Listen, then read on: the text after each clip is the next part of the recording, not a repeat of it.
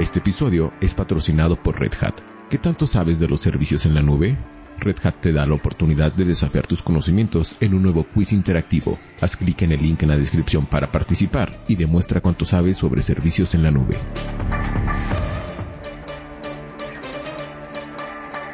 Muy buenos días, estrategas. Soy Francisco Aldaya, editor de BloombergLinea.com en Argentina, y hoy te voy a contar las tres noticias más importantes para que arranques tu día. Además, como todos los martes, Belén Escobar nos trae el dato económico de la semana. Como siempre, no te olvides de darle clic al botón para seguir a este podcast, de compartir este capítulo y de activar las notificaciones.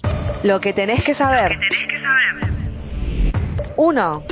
Después de la devaluación oficial post-paso, la reducción de la brecha fue efímera y ya se encuentra nuevamente arriba del 100%. En ese contexto es que surgen proyecciones de un nuevo salto para el dólar oficial antes de fin de año, y así lo reflejan los bancos internacionales como el BBVA, que ve un dólar oficial cerrando el 2023 en 650 pesos, Wells Fargo que lo ve en 485 y Standard Chartered un dólar oficial mayorista en 490 pesos. Todo luce incierto en el frente cambiario argentino.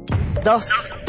Grupo Financiero Galicia anunció que va a pagar dividendos por unos 12.500 millones de pesos el próximo 11 de septiembre. Es un monto equivalente a 35,7 millones de dólares al tipo de cambio oficial mayorista o 18,6 millones al dólar MEP. De esta manera, los pagos de dividendos efectuados por el Banco Galicia alcanzaron los 85 mil millones de pesos desde que comenzó el año. 3. Las peores condiciones climáticas en décadas devastaron a las exportaciones de soja este año en Argentina, deteriorando el balance de las reservas internacionales del Banco Central. Pero el segundo commodity más exportado por el país es el maíz y sus exportaciones también tuvieron una temporada 2022-23 para el olvido, cayendo por un 40% interanual. Pasaron de más de 6.000 millones de dólares a menos de 3.800 millones de dólares, aunque para el 2024 se espera una recuperación para el agro de la mano del niño.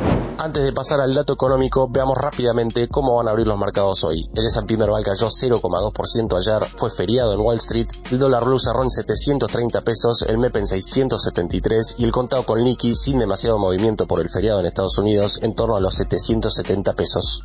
El dato económico. Y ahora Belén Escobar, contanos por favor qué es lo más importante que está pasando en la economía argentina.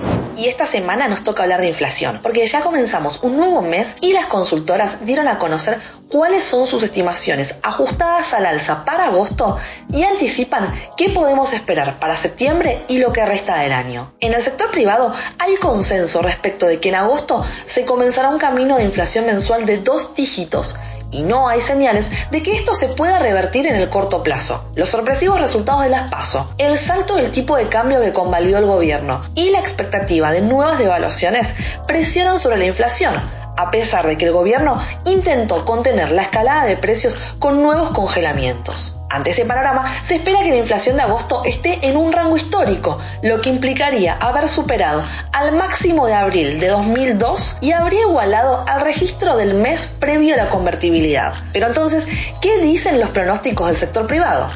Te lo cuento a través del dato económico de la semana, que es que según las consultoras sondeadas por Bloomberg Linea, para agosto la inflación se ubicaría entre un 11% y un 12%, y en septiembre la cifra podría ser incluso superior. Por eso, las estimaciones de inflación para todo 2023 ya se ubican en hasta 190%. La frase del día. Antes de irnos, escuchemos lo que dijo ayer Patricia Bullrich. Hemos estado siempre presos en Juntos por el Cambio de qué iba a ser Macri y tenemos que liberar a todos Juntos por el Cambio y que Mauricio se acomode como él crea que se debe acomodar.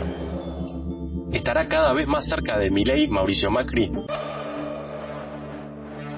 Esto fue un nuevo capítulo de la Estrategia del Día Argentina. Yo soy Francisco Aldaya, editor de Bloomberg Línea, y me puedes seguir en Twitter en arroba franaldaya. No se olviden de darle clic al botón para seguir a este podcast y a la campanita para que se enteren al instante cada vez que sale un capítulo de lunes a viernes. Espero que tengas una gran jornada productiva. Esto fue La Estrategia del Día Argentina, escrito y narrado por Francisco Aldaya. Producido por Arturo Luna y Daniel Hernández. Que tengas un día muy productivo.